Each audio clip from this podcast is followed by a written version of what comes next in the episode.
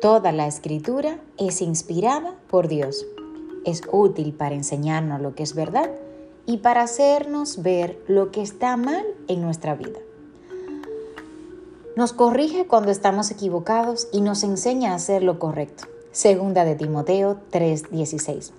Confiarle tu vida al Señor significa entrega, sumisión y obediencia.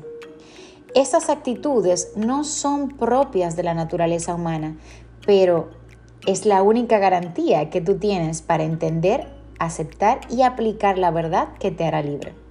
Por tanto, mira con atención la enseñanza bíblica y hallarás el bien.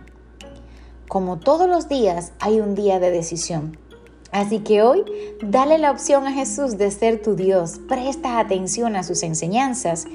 Él es el camino, él es la verdad, Él es la vida, Él es la promesa que nunca nos va a fallar. Dios te bendiga en este hermoso día.